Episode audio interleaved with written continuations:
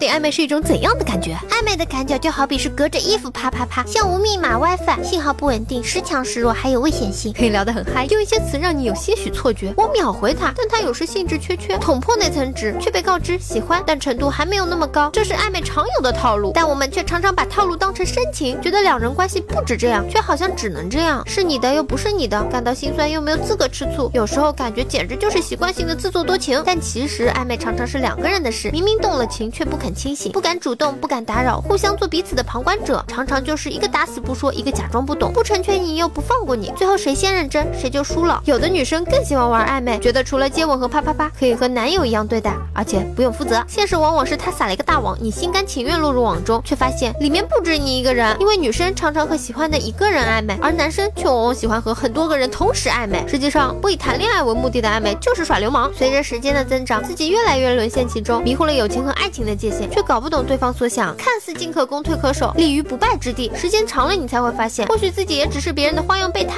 而已。欢迎关注公众微信号 t o w t o c o m，猫猫讲段子给你听。也欢迎关注我的新浪微博猫猫村长大人。有什么开心的、不开心的，说出来让大家乐一乐呗。